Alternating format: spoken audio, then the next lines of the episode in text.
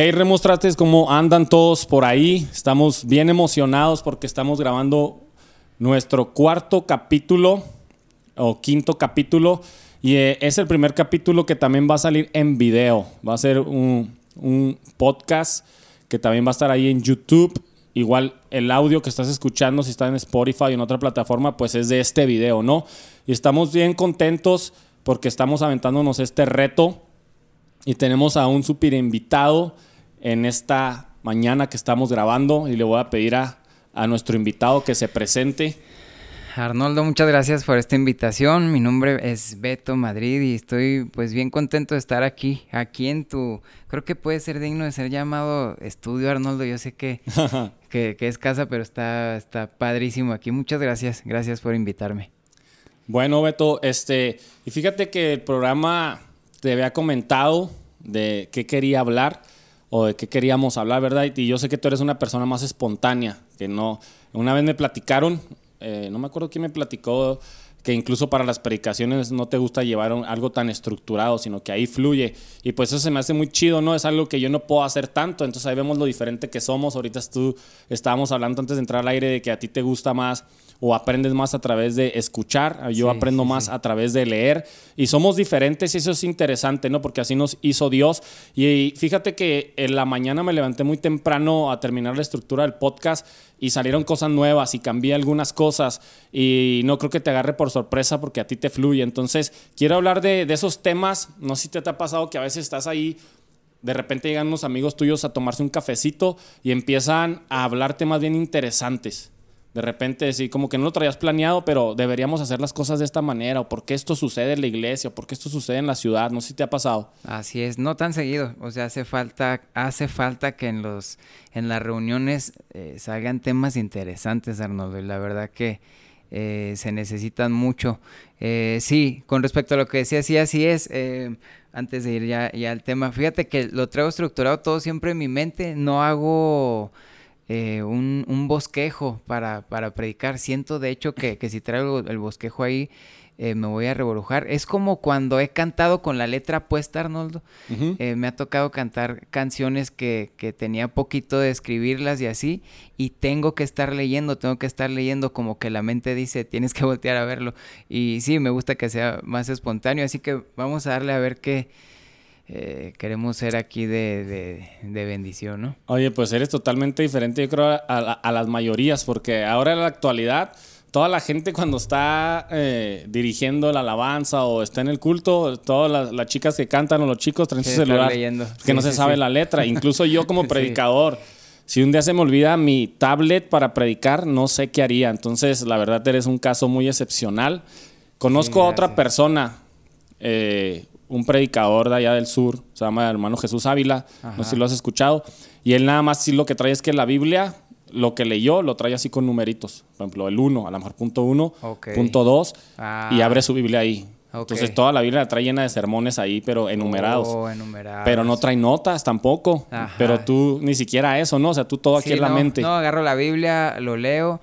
Y es que muchas cosas, fíjate que resulta mejor. Por ejemplo, cuando grabas a alguien eh, yo me dedico a producir también a, a, cantantes y así. Entonces, muchos cuando los estoy grabando tienen la, letra de la canción puesta y no la transmites igual, porque mientras estás eh, como que observando la letra, no, como que no te sale bien de adentro. Entonces, ahorita que mencionaste los cantantes, sí, sí pasa mucho que, que están ahí viendo la letra. Está bien, creo que todo mundo lo hace, tienen de alguna manera eh, donde voltear a verlo. Creo que hasta los grandes eh, conductores de, de, de noticias eh, tienen allí, no se llaman conductores los que dan las noticias, pero ellos están viendo la noticia ahí en el, ah, sí, en el, el teleprompter. Ajá. Ajá. Y en teleprompter, exacto. Y, y, y, y, digo, se necesita, pero creo que cuando lo traes así bien grabado, cuando cuentas una historia, por ejemplo, y, la traes aprendida, creo que la transmites mucho mejor. Sí, no, la verdad, eh, creo que la meta de muchos de que predicamos es pues dejar de depender tanto de las notas, ¿no? Y entre menos dependes de las notas, pues es más espontáneo. Sí. Entonces, pues la verdad yo todavía no logro llegar a ese nivel de no traer iPad, no traer celular y ah, ya voy a predicar, hermanos, así como que el pastor qué. Pero pues qué chido que tú sí.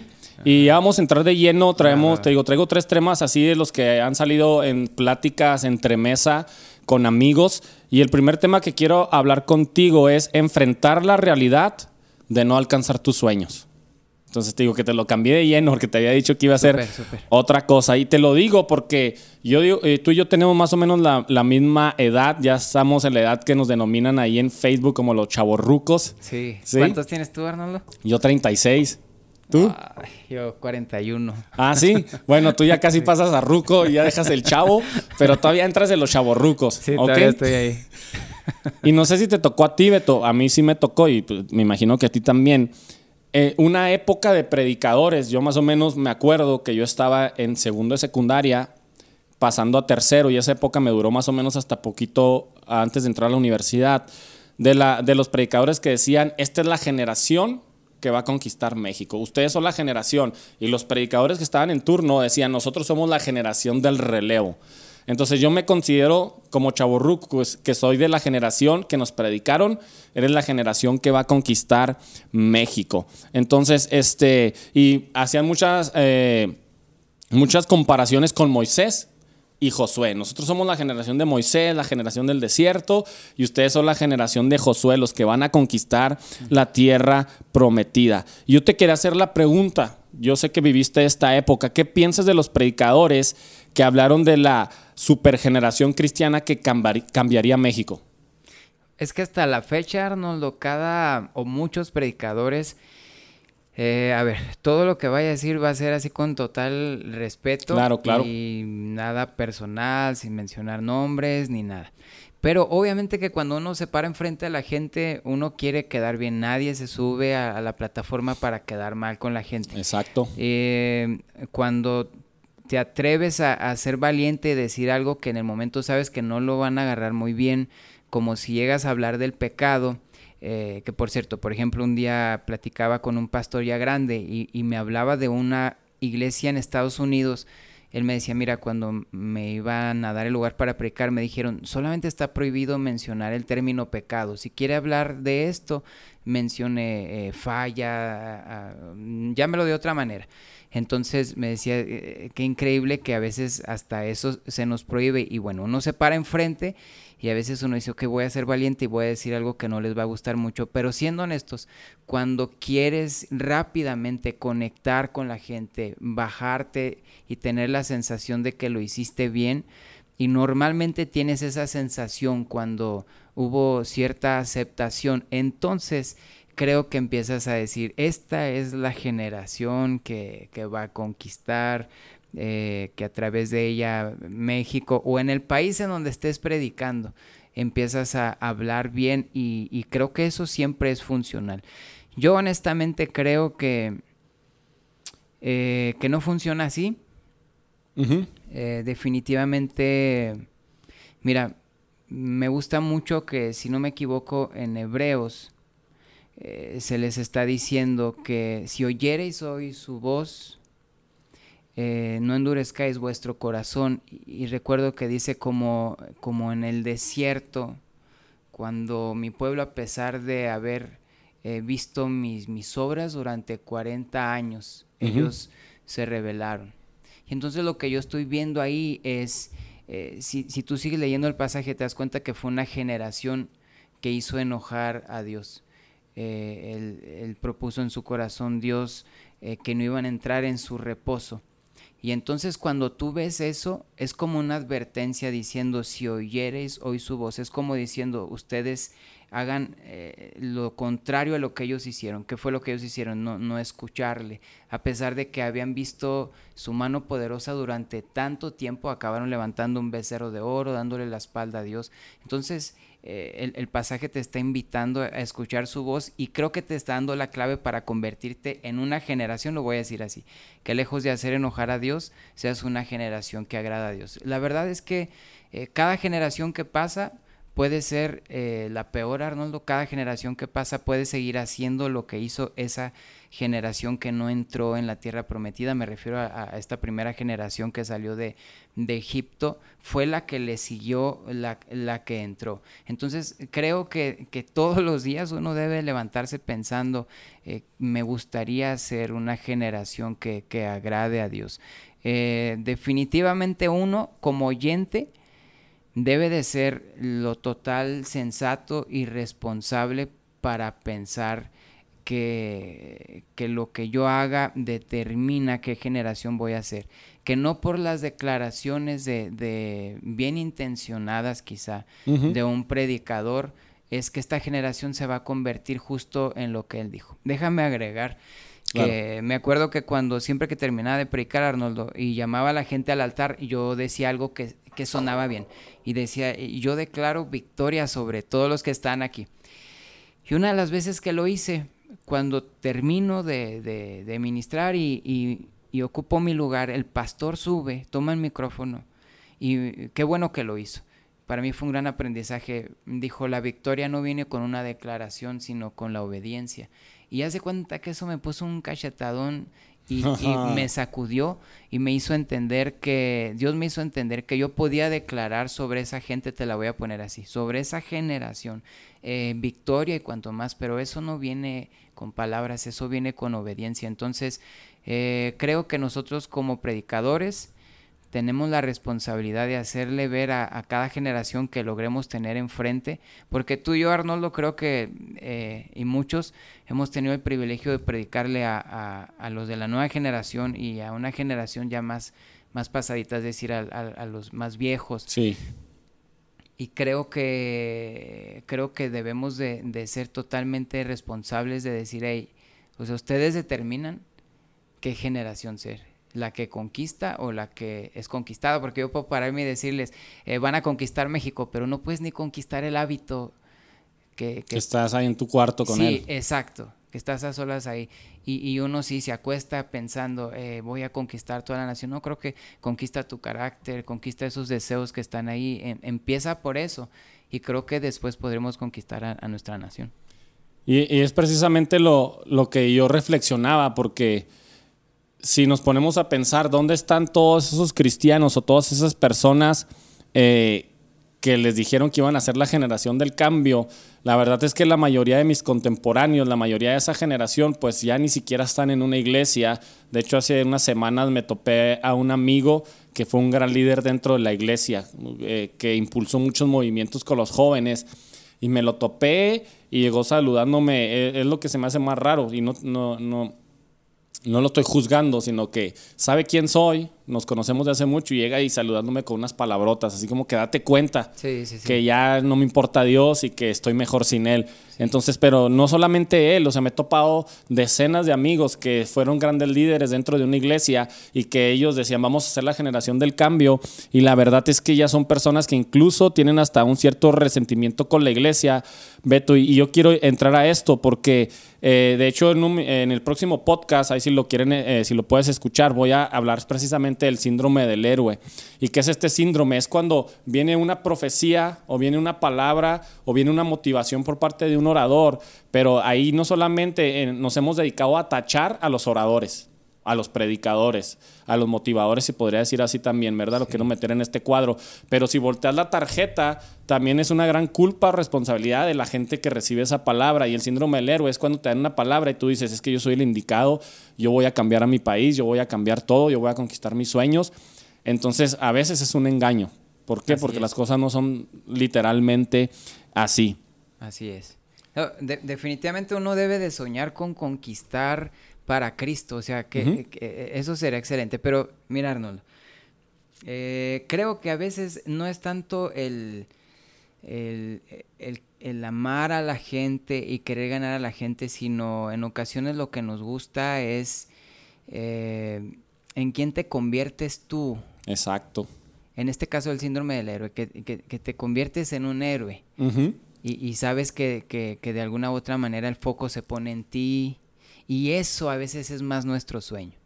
No, no, no la gente, no, no tanto la gente. Por eso es que cuando nos dicen eh, vas a ir a las naciones, suena bien y si llegas a ser conocido como el que fue a, las naciones, eh, entonces es más bien que nos enamora eso. Entonces yo creo que uno debe de ser bien honesto y decir lo que sueño, o sea, porque lo sueño, porque si no soy capaz de cruzar la calle para hablarle de Cristo a alguien, pero sueño con cruzar el mundo para hablarle a otro que está en el otro extremo del, del planeta Tierra, quiere decir que en realidad no son las almas eh, lo que quiero ganar. No, y, a veces también, o sea, tendemos a, asociar eso, o sea, Señor, bueno, si yo empiezo a predicar aquí y cruzo la calle, entonces tú tienes la responsabilidad de mandarme a predicar a otras partes del mundo.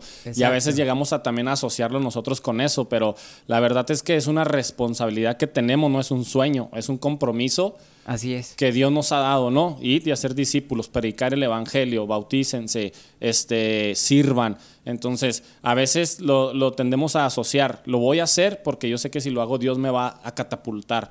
Así es, como si fuera un escalón. E, e, Exacto. Es, como así se empieza, súbete a los caminos, así se empieza y, después llegarás a predicar en los estadios. Y, no se trata de eso. La verdad es que eh, predicar la palabra de Dios es algo que hay que hacer siempre, siempre. Y, y, si en algún momento Dios quiere ponerte en, un estadio, eh, qué bendición. Mira, aquí un chisme entre nosotros. Recuerdo que un día eh, voy a tocar la puerta de la, de la casa de alguien y, y, mientras la toco, o antes de tocarla, alcancé a escuchar que adentro conversaban algunos. Y uno de ellos, que predicaba por muchos lados, él decía, yo ya no estoy para predicar en, en los camiones. Recuerdo que mencionaban eso, eh, como diciendo, ya pasé esa etapa ahora estoy en la etapa de, las naciones. Y, la verdad es que, en mi opinión, ese es un grave error. Ese no, ese no, es el ejemplo de Jesús. Jesús podía estar hablando ante multitudes y, de momento el otro día estar sentado en el pozo hablando con la samaritana. Y es que no se trata de, de, cuánta gente te esté escuchando, es simplemente la pasión de, transmitir el, mensaje. Como decía Jeremías, intenté quedarme callado, pero no pude. Había como un fuego metido en mis y no sé si sabías no sé si sabías que Jeremías, cuando viene el cautiverio, cuando se los llevan deportados, le dicen a Jeremías, pues tú eres un profeta, tú eres un hombre especial, te puedes ir a, te podemos llevar con nosotros al cautiverio y te vamos a dar un lugar especial, vas a tener tu, vas a tener tu manutención, no vas a sufrir nada. Eso lo cuenta la historia, ¿no? La historia que no viene en la Biblia. Y dice que Jeremías dijo, Dios me dijo que yo le predicara a los que se quedaron aquí. Eh, esa es mi misión y él decidió quedarse con los poquitos que se quedaron este, de la deportación en Jerusalén, ya con una ciudad destruida, con las murallas destruidas, con la gente sin un futuro, sin una esperanza. Y él decía, yo no me tengo que ir porque Dios me tiene aquí. Y a él le ofrecían un gran futuro en Babilonia, ¿no? Entonces, pues hay que aprender muchas cosas de estos grandes hombres. Sí, así es. Y, y al fin y al cabo es obediencia. No sé si el mismo Jeremías es al que Dios le dijo, ve y háblales, pero no van a escucharte. Sí. Y, eso es como, o sea, ponlo en esta generación, en este tiempo, de decir, muchachos, o sea, tú te vas a convertir en el predicador que habla, pero nadie te va a poner atención. O sea, yo creo que todos dirían, yo no quiero ser ese. Eh, o conviértete en un Juan el Bautista que nunca hizo un solo milagro. Eso es lo que tú vas a hacer. Y, o sea, claro que no. todos queremos eh, lo más atractivo. Y, es por eso, bueno, volviendo a lo, a lo que tú decías, eh, del síndrome de, héroe. Y yo creo que, sí pasa mucho y la misma gente a veces provoca, cada quien es responsable por lo que hace, pero que el predicador se emocione mucho y, se acerque a tu oído diciendo Dios te llevará para aquí, para allá. Pero es justamente, te digo, lo que a veces tenemos comezón de oír y, y por eso se ha fortalecido pues mucho esto. Así es. Y este, Voy a hacerte unas, unas preguntas rápidas. Ya hablamos un poquito de lo que significa no alcanzar nuestros sueños y, voy con eso, ¿no? Porque eso provoca frustración. Tenemos una generación, yo veo que tenemos una generación muy frustrada, gente de mi, de mi edad, eh, poquito más grandes, que veo que es gente que ya está frustrada porque al final de cuentas sus sueños no se cumplieron. Entonces, te quería hacer una pregunta. ¿Tú te has llegado a frustrar por no alcanzar tus sueños? Mira, es que es, importante que, preguntes eso y que hablemos de esto porque hasta esta etapa de, nuestra conversación estamos hablando de, la generación de conquistar México, pero siendo honestos, a lo mejor cuando hablamos de los sueños, muy pocos hoy en día sueñan con eso y a lo mejor hay un montonal de sueños que, que uno puede tener en el corazón. Y sí se puede llegar a frustrar uno, pero creo, Arnoldo, que cuando uno tiene bien claro que no siempre nuestros sueños eh, van de acuerdo a la voluntad de Dios, entonces uno creo que eh, cuando algo no se lleva a cabo, uno aprende a no frustrarse. Yo eh, quiero acordarme de... A mí me encantaba el fútbol, te voy a dar un ejemplo. Y siempre fui sabio desde chico, anhelaba estar en Chivas y así, o sea, bien encausado desde niño. Y, y este pero no se realizó. Y me acuerdo que mi papá me decía, yo nunca quise frustrarte ese sueño, o sea, nunca te decía, no vayas por ahí. Él, lo hablaba con Dios y en algún momento cambió, en algún momento dejé de, de desear eso. Y yo sí creo que cuando el salmista dijo, Jehová cumplirá su propósito en mí, yo creo que él sabía que muchos de sus propósitos no iban de acuerdo al propósito de Dios. Y cuando uno llega a decir, Jehová va, o Dios va a cumplir su propósito en nosotros, yo tengo que entender que muchos de mis sueños, lo más probable es que no entren en su propósito. A lo mejor eh, esa muchacha, ese chavo, ese trabajo, eh, esa casa, ese carro, eh, a lo mejor no. Esa carrera, a lo mejor no van a encajar ese en su ministerio, a Ese ministerio, exactamente. de hecho, por ejemplo, ahorita que estamos hablando de la edad, eh, encaja perfectamente, va de la mano a hablar de las diferentes etapas. Eh, yo cuando cumplí 29 años empecé una banda llamada Heller. Antes ni imaginé que iba a tenerlo y menos a esa edad. Ahora que tengo 41 estamos en una etapa en donde, bueno, ahorita casi no hay eventos. Empecé a predicar más que a tocar y hay un momento donde, donde dices, tal vez esta etapa se está acabando. Y a veces, Arnoldo, uno quiere eh, aferrarse a, ciertos ministerios y decir, esto tiene que durar toda la vida. Y, fíjate que cuando Pablo dijo, con Cristo estoy juntamente crucificado, eh, a veces hay hasta ministerios que tienes que poner en la cruz, tienes que crucificarlos y decir, eh, yo creo que esto hasta aquí llegó. Es como cuando pones a un líder de jóvenes y ya tiene cinco años y dices, o diez años de líder y, y dices, hey, eh, necesito ahora que dejes de hacerlo y a veces uno dice, no, no, yo, yo aquí voy a estar toda la vida y uno tiene que aprender a, renunciar a ciertas cosas, uno tiene que aprender a, ponerle punto final a, ciertas etapas. Entonces, tú me preguntabas que si uno se frustra por, por cuando no se dan algunos sueños, sí, la verdad que, que sí llega a pasar, pero creo que esa frustración uno la logra eh, superar cuando nuestra vida está en manos de Dios y uno sabe que, que sus propósitos pues son mayores que, los nuestros. Ok, de hecho, no te adelantaste, ya contestaste una pregunta que te iba a hacer, si era mejor o a veces es bueno cambiar de rumbo o aferrarte a lo que tenías y creo que esas son decisiones que a veces no, no queremos tomar. Es que este sueño ya está muriendo, este sueño ya no es, o este sueño de Dios ya me está cerrando puertas y se nos hace difícil, ¿por qué? Por el síndrome de héroe. Pero te quiero tirar otra pregunta muy directa, te lo digo porque tú ya tienes casi más de 10 años en una banda, yo también estuve en una banda, sabemos lo que es una trayectoria en una sola banda, viajar, cosas así. Y te iba a hacer la pregunta, ¿crees que alcanzar los sueños es el privilegio de unos pocos? Porque, por ejemplo, yo tuve una banda y creo que llegamos lejos, pero no hasta donde nosotros queríamos. Y a veces yo digo, es que esas personas que sí llegaron a eso es porque ellos, ahorita te voy a hacer otro tipo de preguntas, pero primero quiero que contestes esta. Ah, pudiera ser que pudiera ser que sí, aunque también Arnoldo, algunos llegan a un punto donde nosotros nunca llegamos porque también nunca hicimos lo que ellos. Ese es un ese es un caso. Por ejemplo, el deportista. Eh, que, que, ve al, al, tenista. Por ejemplo, a mí me gusta mucho cómo juega uno que se llama Roger Federer. Y tú ves a un chavito que está empezando a jugar tenis y sueña ser como él y te das cuenta que muchos ni a la mitad de su camino llegaron y muchos dicen, bueno, es que él es de esos pocos que sí estaban como escogidos para llegar al punto, pero luego te das cuenta que ellos se dormían a las 9 de la mañana, te das cuenta que entrenaban todos los días, te, das cuenta que se sacrificaban en, no estar con su familia en muchos eventos, en muchas fiestas, en no estar con tantos amigos, en cierta alimentación y no hiciste ni la mitad de lo que ellos hicieron. Entonces, esa es una de las razones también por las que uno no, uno no llega. Por ejemplo, a veces Arnoldo, lo voy a unir a esta pregunta. Uno le llama genio a alguien eh, simplemente porque hemos decidido ser flojos. Es decir, ahorita hablaba contigo de, que, eh, y la gente que te conoce sabe que has leído mucho, y uno puede decir, no, es que él es un genio, y decir, pero ¿y si te pones a leer como él?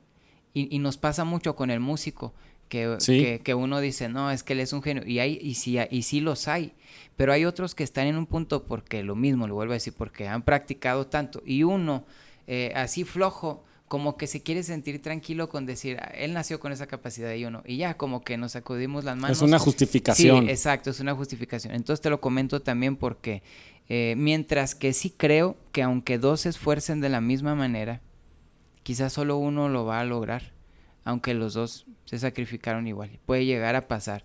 Y ahí es donde cuando conoces a Dios eh, puedes descansar, que, que, por alguna soberana razón sí sucedió así.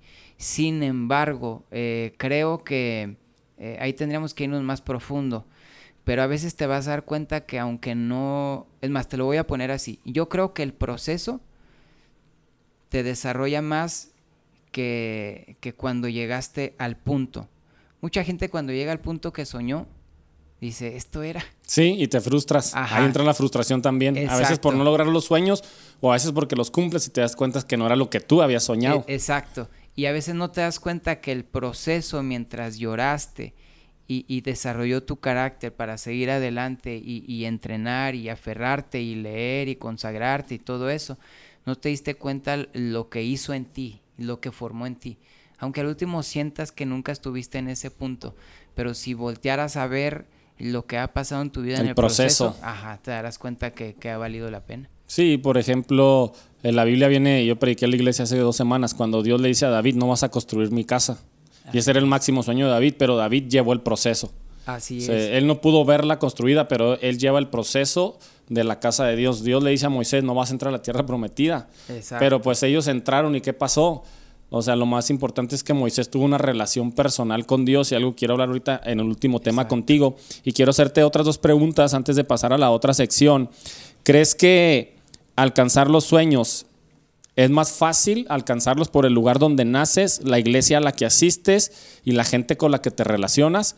Porque eso yo lo veo hoy en día, que mucha gente dice, es que si yo, yo estuviera en este, yo sé tocar tan bien, que si estuviera en esta iglesia, yo estaría mejor que él, o haría esto, o yo sacaría un disco y pegaríamos, pero como estoy en esta iglesia, con estos músicos que no tocan tan bien como yo, pues no llego, o estoy frustrado, o etc.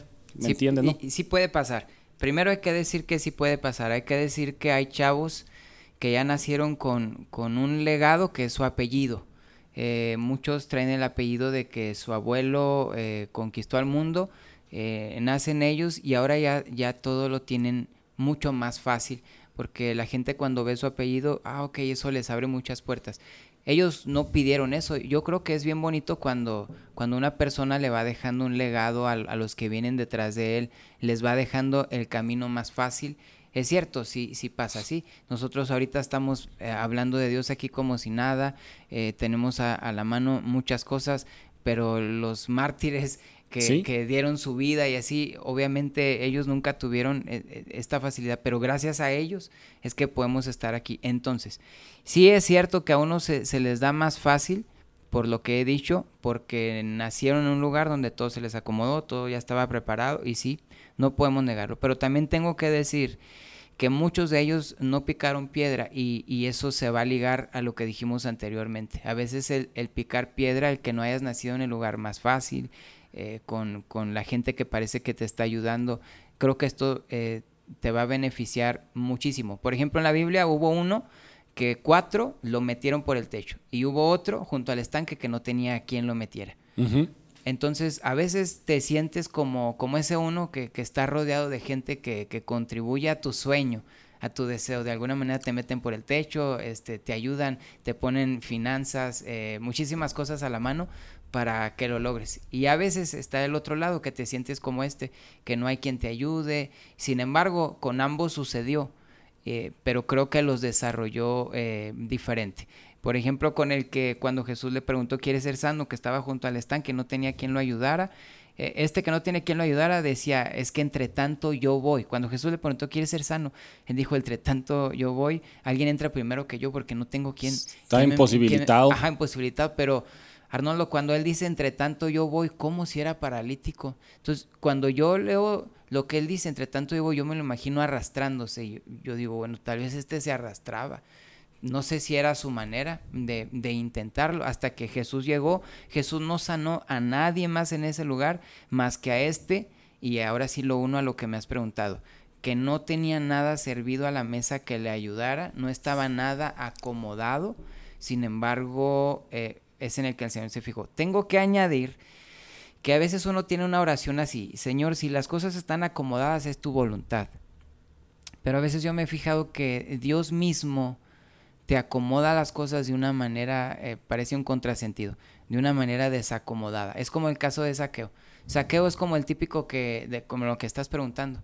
Eh, saqueo pudo haber dicho, si hubiera nacido alto, o ya que soy chaparrito, si no hubiera habido tanta gente, si las circunstancias hubieran sido diferentes, creo que lo hubiera logrado, pero no.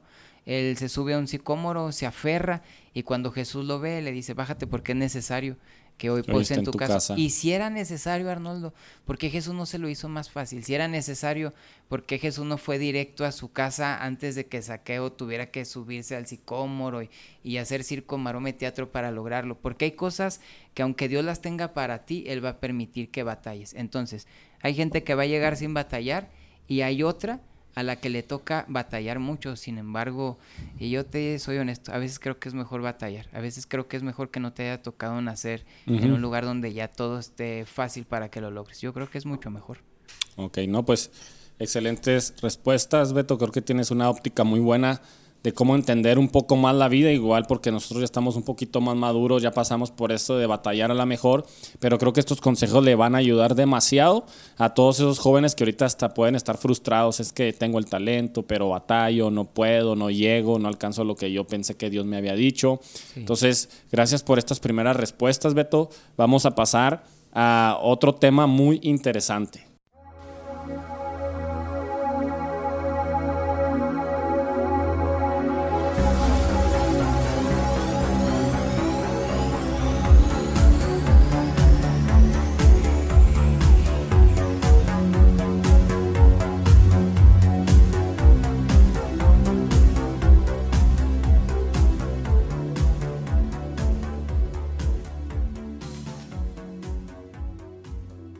Pues ahora vamos con la segunda parte y está bien interesante porque vamos a hablar de dos temas súper importantes también que salieron ahí entre mesas con amigos, temas que yo he reflexionado, Beto, y pues espero que pueda ser también de ayuda para toda la gente que va a ver este podcast, que va a ver este video en YouTube o en Facebook, así que vamos a entrar de lleno eh, al siguiente tema, Beto, es acerca del talento sin carácter.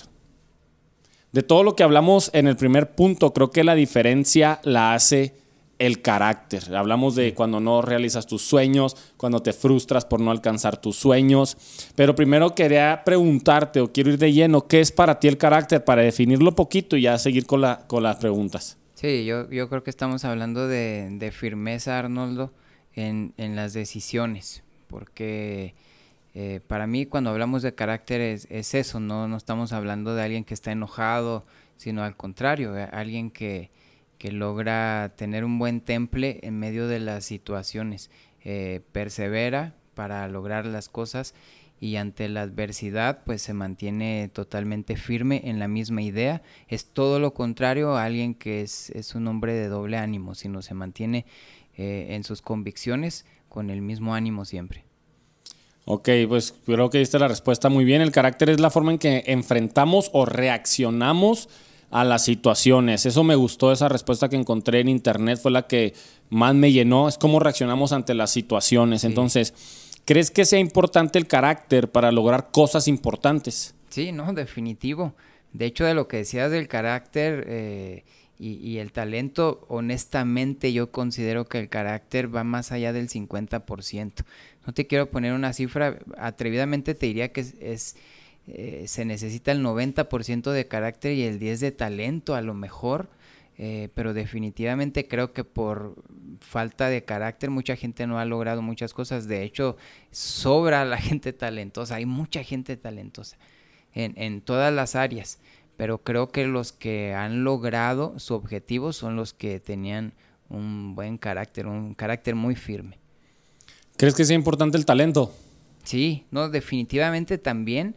Sin embargo, yo creo que hay gente que, Arnoldo, que, que sin tanto talento, o vamos a decirlo así, a lo mejor cero talento y, y 100% carácter, ha, logrado muchísimas cosas. De, de esos, creo que, creo que hay muchos.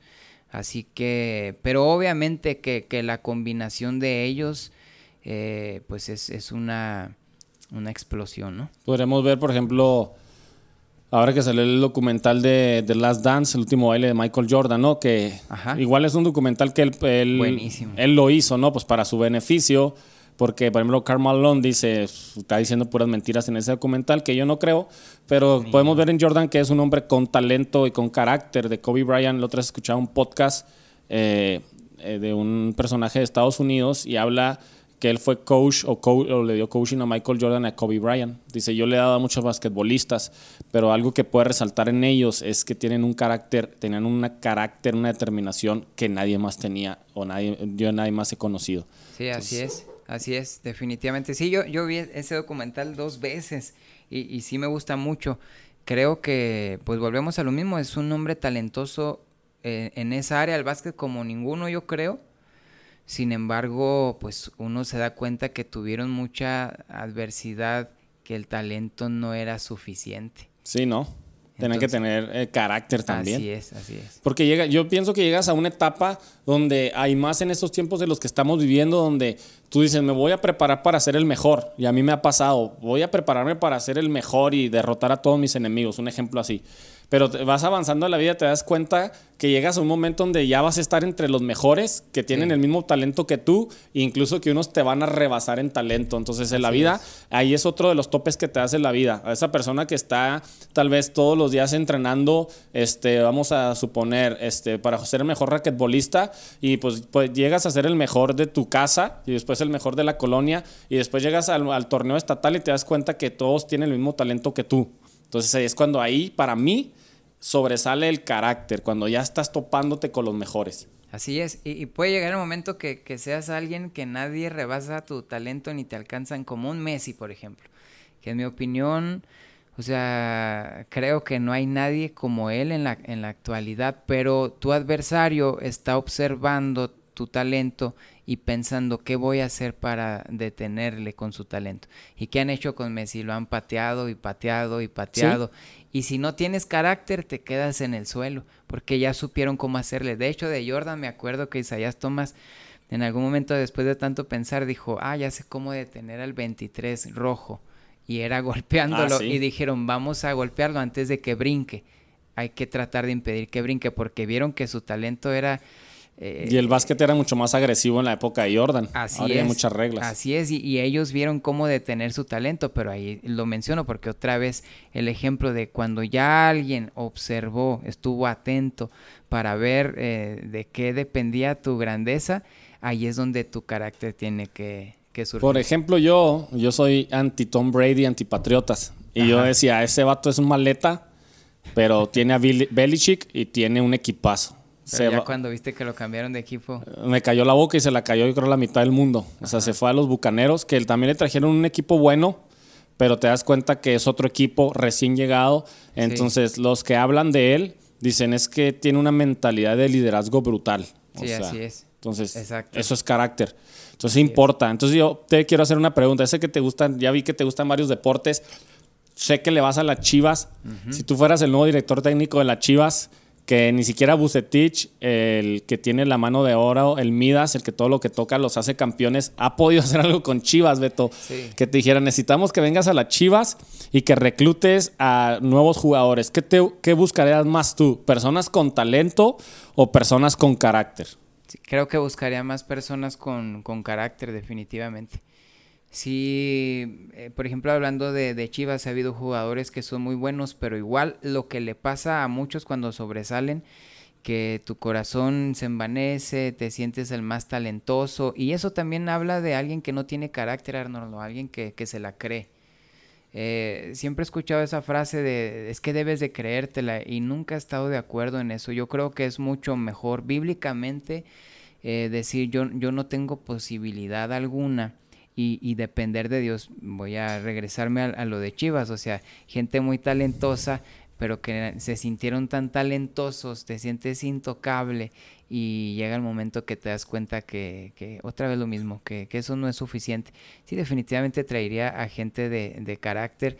Y mira, yo he contado que tengo una banda y cuando he escuchado gente, eh, perdón, y gente que dice, ah, yo quiero tener una banda, iniciar algo eh, creo que no es tan complicado, por eso Salomón decía que es mejor como terminas un negocio a, como lo empiezas. Porque empezarlo lo puedes empezar con talento, pero para conservar algo, otra vez lo mismo, se necesita el, el carácter. Y durante estos 11 años, ya 12 quizá que la banda tiene, nos hemos enfrentado a, muchas cosas. Como toda sociedad, eh, hay, hay, diferentes tipos de, de, pensamiento, cada cabeza es un mundo, se dice, y se necesita el carácter para sobrellevar eso. Más si eres el líder, tienes que saber que si todo sale bien, eh, qué bien y nadie te voltea a ver, pero si algo sale mal, tú eres el responsable, te voltean a ver a ti. Y, y, eso es otra, a este lo ponemos en otro costal, al líder, porque estamos hablando de carácter en general pero cuando estás en posición de liderazgo creo que, que más que nunca necesitas mostrar ese carácter. Eh, como padre, por ejemplo, Arnoldo, yo, yo este, soy eh, más sentimental que mi esposa. A mí me gusta mucho eh, la firmeza de mi esposa. Ella es enfermera y normalmente las que están así en un hospital y viendo tanta enfermedad y dolor y así tienden a tener un carácter así muy muy firme. Yo entro a un hospital y, me siento enfermo y, no aguanto lo, cuando veo lo que está pasando a un niño enfermo, eh, a, uno se le duele muchísimo. Y como padre uno tiene que aprender a...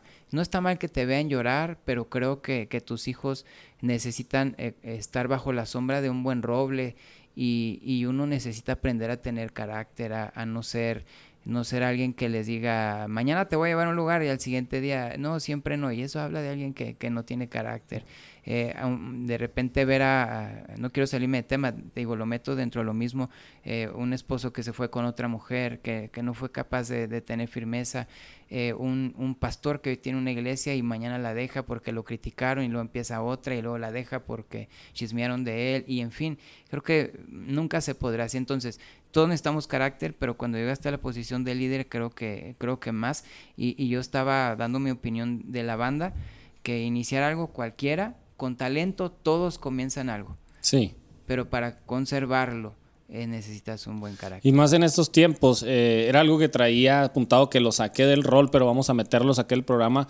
Y es que ahora todo se ha hecho más fácil, Beto. O sea, yo me acuerdo, también te digo, porque también tuve una banda para grabar una canción hace 15 años. Pues yo tuve la banda, yo tenía 18 años cuando comenzamos, iba a cumplir 18.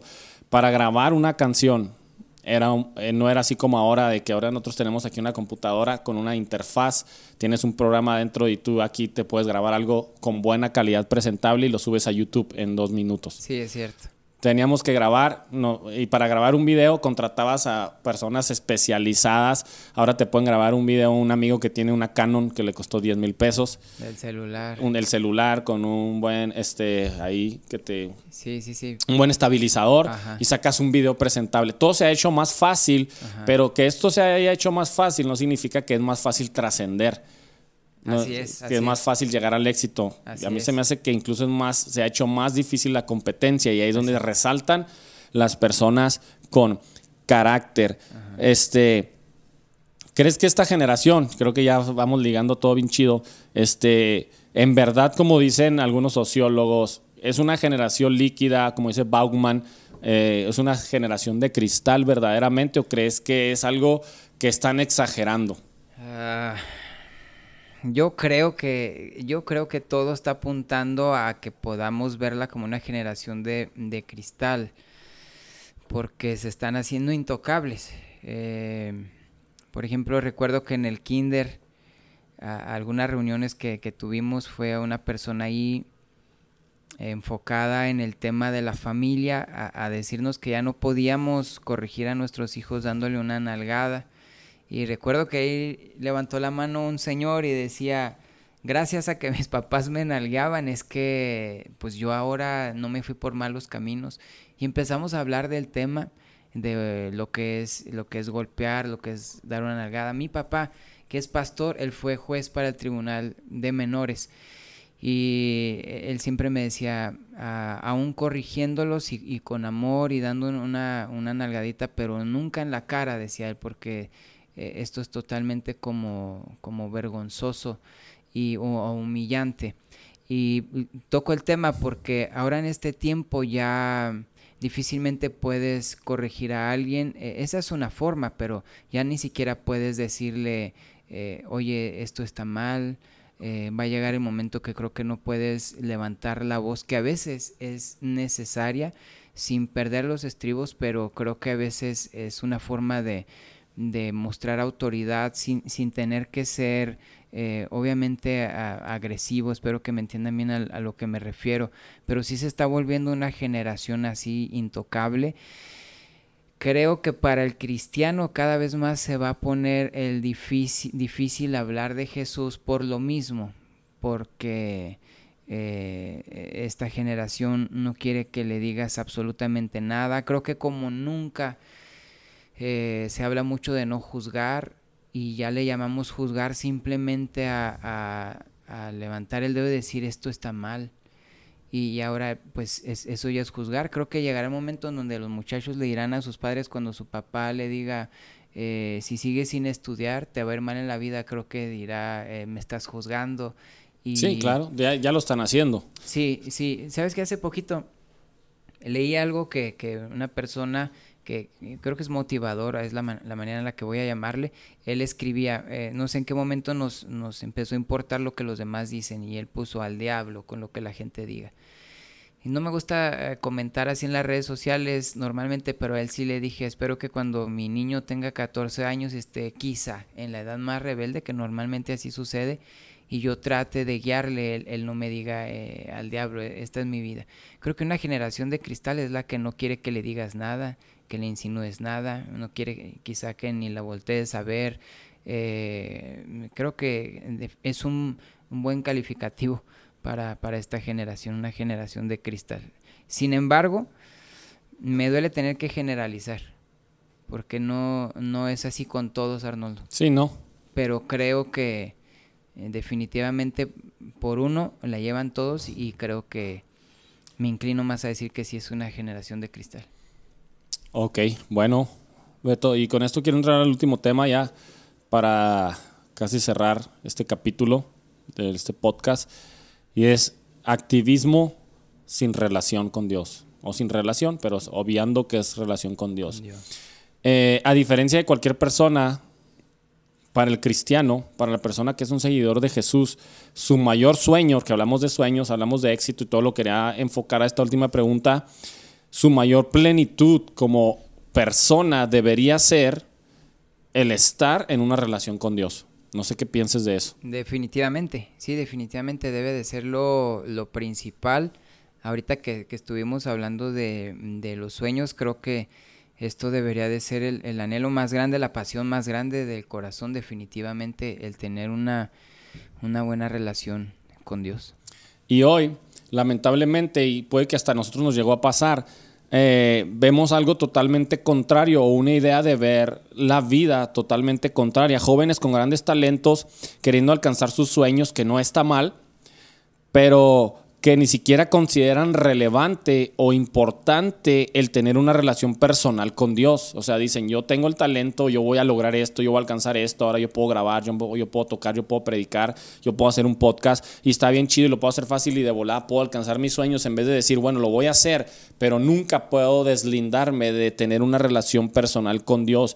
Y a mí me, me impresiona, la verdad es uno de los pasajes que más me impresiona, Beto, cuando, cuando Dios le dice a Moisés, está en el monte Sinaí, Dios está harto de la, de la rebeldía de su pueblo, todavía están en el desierto y Dios le dice, ¿sabes qué, Moisés? Este, te voy a dar un pueblo nuevo, te voy a dar la oportunidad que, que, entrando a la tierra prometida, todos los pueblos que tú llegues ahí, los conquistes, les voy a dar una prosperidad, les voy a dar la bendición, te voy a dar todo, Moisés, pero te voy a dar un pueblo nuevo, y, pero solamente voy a hacer una cosa, mi presencia no va a ir con ustedes.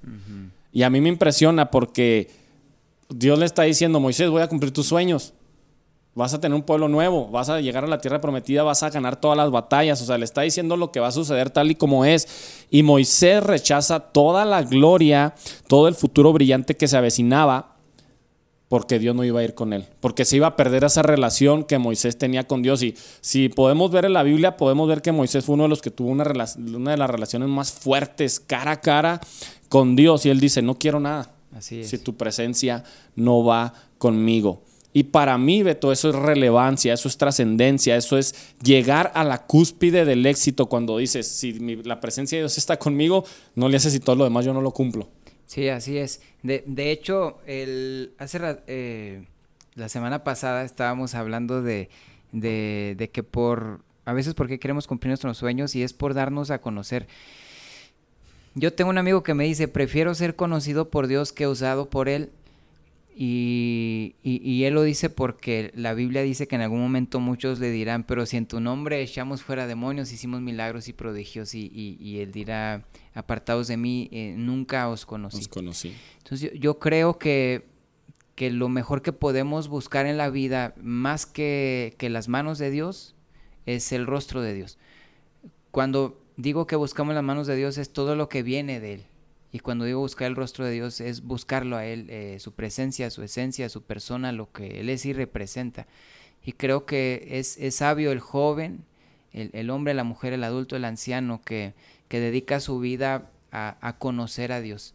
Eh, creo que cuando nuestro enfoque está más en que Dios nos use, en que los sueños se cumplan, es como que Dios es un medio para alcanzar eh, nuestro fin. Sin embargo, cuando hemos logrado conocer a Dios, aunque no haya sucedido lo, que anhelábamos, eh, nuestro otro sueño, pero nuestro sueño de conocerlo a Él se ha logrado, creo que eso es lo que nos va a hacer sentir totalmente plenos y satisfechos. También, no tienen que creer como yo, Arnoldo, pero creo firmemente que hay muchas cosas que Dios tiene para nosotros y que es posible que no sucedan al menos que aprendamos a tener una vida de oración. Es como que está condicionado. Eh, Dios dijo, si mi pueblo se humillare y llorare y buscare mi rostro sobre el cual mi nombre es invocado y se convirtiendo en sus malos caminos, entonces, y esa es una condición. Yo derramaré. Entonces yo iré desde los cielos, perdonaré sus pecados, sanaré su tierra. Satanás no puede detener eh, a Dios y sus planes, pero lo voy a decir así, Satanás sabe que para que Dios obre, su pueblo necesita orar. Entonces Él buscará de alguna u otra manera que tú y yo no oremos y no pasemos tiempo en su presencia. Y creo que muchas de las cosas que Dios ha querido hacer con nosotros no han pasado no porque no haya llegado el tiempo, sino porque no nos hemos dado el tiempo de orar. Creo que hay muchas puertas que Dios no ha abierto porque nosotros no hemos cerrado la de nuestra habitación para estar a solas con Él. Exacto. Entonces creo definitivamente que es ahí en la soledad en donde nos vamos a formar, donde vamos a, conocer a Dios, ahí en lo íntimo y es lo mejor que nos puede pasar. Eh, Arnoldo, todo lo que soñamos es, es temporal y te vas a dar cuenta que si hoy anhelas eh, andar por todo el mundo, por las naciones, hacer esto, hacer lo otro, eh, van a pasar 20 años y te vas a dar cuenta que, que, que, eso pasó. Y entonces una vez más allí uno vuelve a valorar lo que hacíamos al comienzo que era buscar a Dios. Recuerdo haber escuchado a Danilo Montero decir, yo anhelaba con cantar por todo el mundo, y dijo él, y una vez que lo logré y que esa etapa pasó, y le bajé a las revoluciones y a las invitaciones no fueron igual, me di cuenta que Jesús me seguía esperando a la mesa como al principio, para estar a mm. solas y pasar un tiempo. Entonces, esto es lo, lo más importante, te pueden quitar todo, pero si tú permaneces allí en soledad con Él, eh, lo tienes todo. Así es.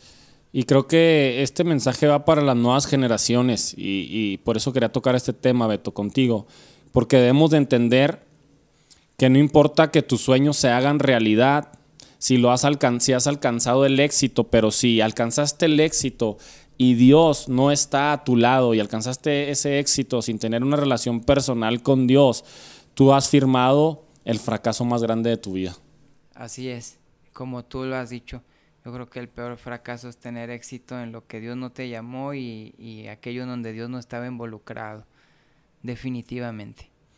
Y también pues queremos dejarles con un buen mensaje, lo contrario, que si te sientes que has fracasado, que te estás esforzando tanto y tus sueños no llegan, no se hace realidad y tal vez otras personas con menos esfuerzo lo han logrado o por el lugar donde nacieron o por el esfuerzo que hicieron sus padres ya lo eh, están viviendo ese sueño y aparentemente te sientes fracasado, te sientes que no has llegado a ningún lado, que ya tienes tantos años y que otras personas a tu edad ya han hecho mucho más. Y yo pienso que muchos han llegado a sentirse así. Tú a lo mejor te has llegado a sentir así, yo también.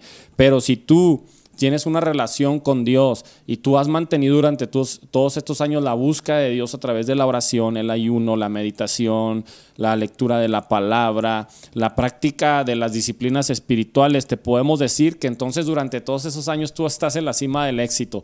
Tú has estado en la cima de lo que Dios ha querido que tú estés. Entonces, pero a veces el mundo, a veces la iglesia que hemos tomado, nos hemos secularizado tanto que hemos cambiado eh, la forma de ver el éxito. El éxito es estar todos los días a los pies de Jesús orando y buscando su presencia. Así es, así es. Eh, puede pasar que la mayoría, tal y como los espías, vean las cosas de una manera muy distinta como Dios lo vio cuando ellos fueron a ver la tierra prometida y dijeron son gigantes y nosotros como langostas, pero la minoría creo que veía las cosas tal y como, como Dios las ve. Y ellos dijeron, los comeremos como a pan. Yo creo que eh, hay que aprender a verlo todo a través de la óptica de Dios y el éxito igual. La mayoría lo va a ver de, de una manera que creo que es muy diferente a, como Dios lo ve. Todos los días hay que ir ahí a solas con Dios y decirle tú, tú cómo lo estás viendo. Y, y, Él nos va a sorprender y creo que él, él nos va a hacer sentir plenos.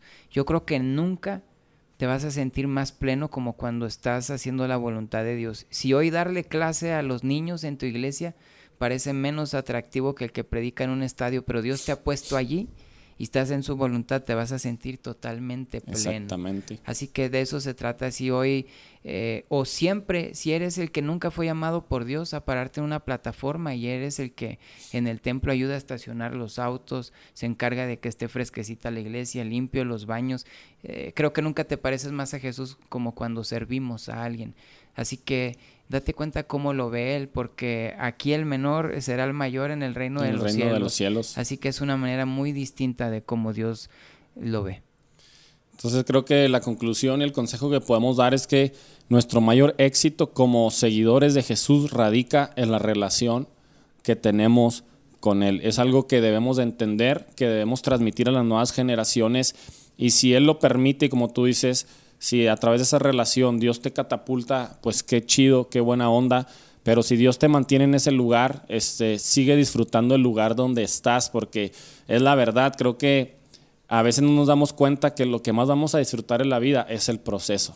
Tal vez cuando seamos unos ancianos vas a querer añorar, regresar a esa, a esa etapa donde no eras nadie no te conocía a nadie, pero volver a esa etapa. Entonces hay que valorar esas cosas, ¿no? No sé si quieres decir algo más para estar casi ya despidiéndonos, Beto. No, Arnoldo, gracias por, por este tiempo y por estos temas. Yo creo que si los muchachos los, los guardan en su corazón, eh, van a servirles eh, muchísimo. Eh, son como herramientas, así lo veo, para, para un futuro, para todo lo que vayan a enfrentar. así que gracias Arnoldo por darme esta oportunidad. La verdad es que tú cierras de manera excelente eh, hablando de la, intimidad con Dios y pues queremos cerrar de la misma manera, invitarlos a, los muchachos y a quienes nos ven, a quienes nos escuchan, a, buscar a Dios ahí en la intimidad, a, no dejar de soñar, a, seguir intentándolo, pero creo que esto se trata de seguir caminando con Dios y que al final, cuando estemos cara a cara delante de Él, y si escuchamos bien, buen siervo y fiel, en lo poco fuiste fiel y en, lo mucho te pondré. Entra en el gozo de tu Señor. Creo que nos daremos cuenta que eso es lo que realmente vale la pena, independientemente de lo que alcances aquí en la tierra, independientemente de la distancia que recorras, lo diré hacia aquí en la tierra. Si caminaste con Dios, un día te encontrarás cara a cara con Él y, y eso es lo más importante. Bueno, pues muchas gracias. Beto, por aceptar esta, esta invitación al primer podcast ya que también vamos a sacarlo en video. Sé que va a ser de mucha ayuda para muchas personas. Este, y con esto casi nos estamos yendo. Gracias a todos los que escuchan el podcast El Remostrante. No se olviden de compartirnos, de escucharnos y criticarnos. Ese es el eslogan que manejo, porque también a través de la crítica crecemos. Recuerda que estamos en YouTube como El Remostrante, estamos en Spotify nada más como Remostrante, estamos en Facebook como El Remostrante. Y estas son las tres eh, plataformas más básicas que estamos manejando. Estamos en otras, pero eh, compártelos, ayúdanos, escucha este buen podcast con tantos consejos que nos vino a traer nuestro buen amigo Beto Madrid. Así que nos vamos, síguenos escuchando. Nos vemos en la próxima. Esto fue El Remostrante.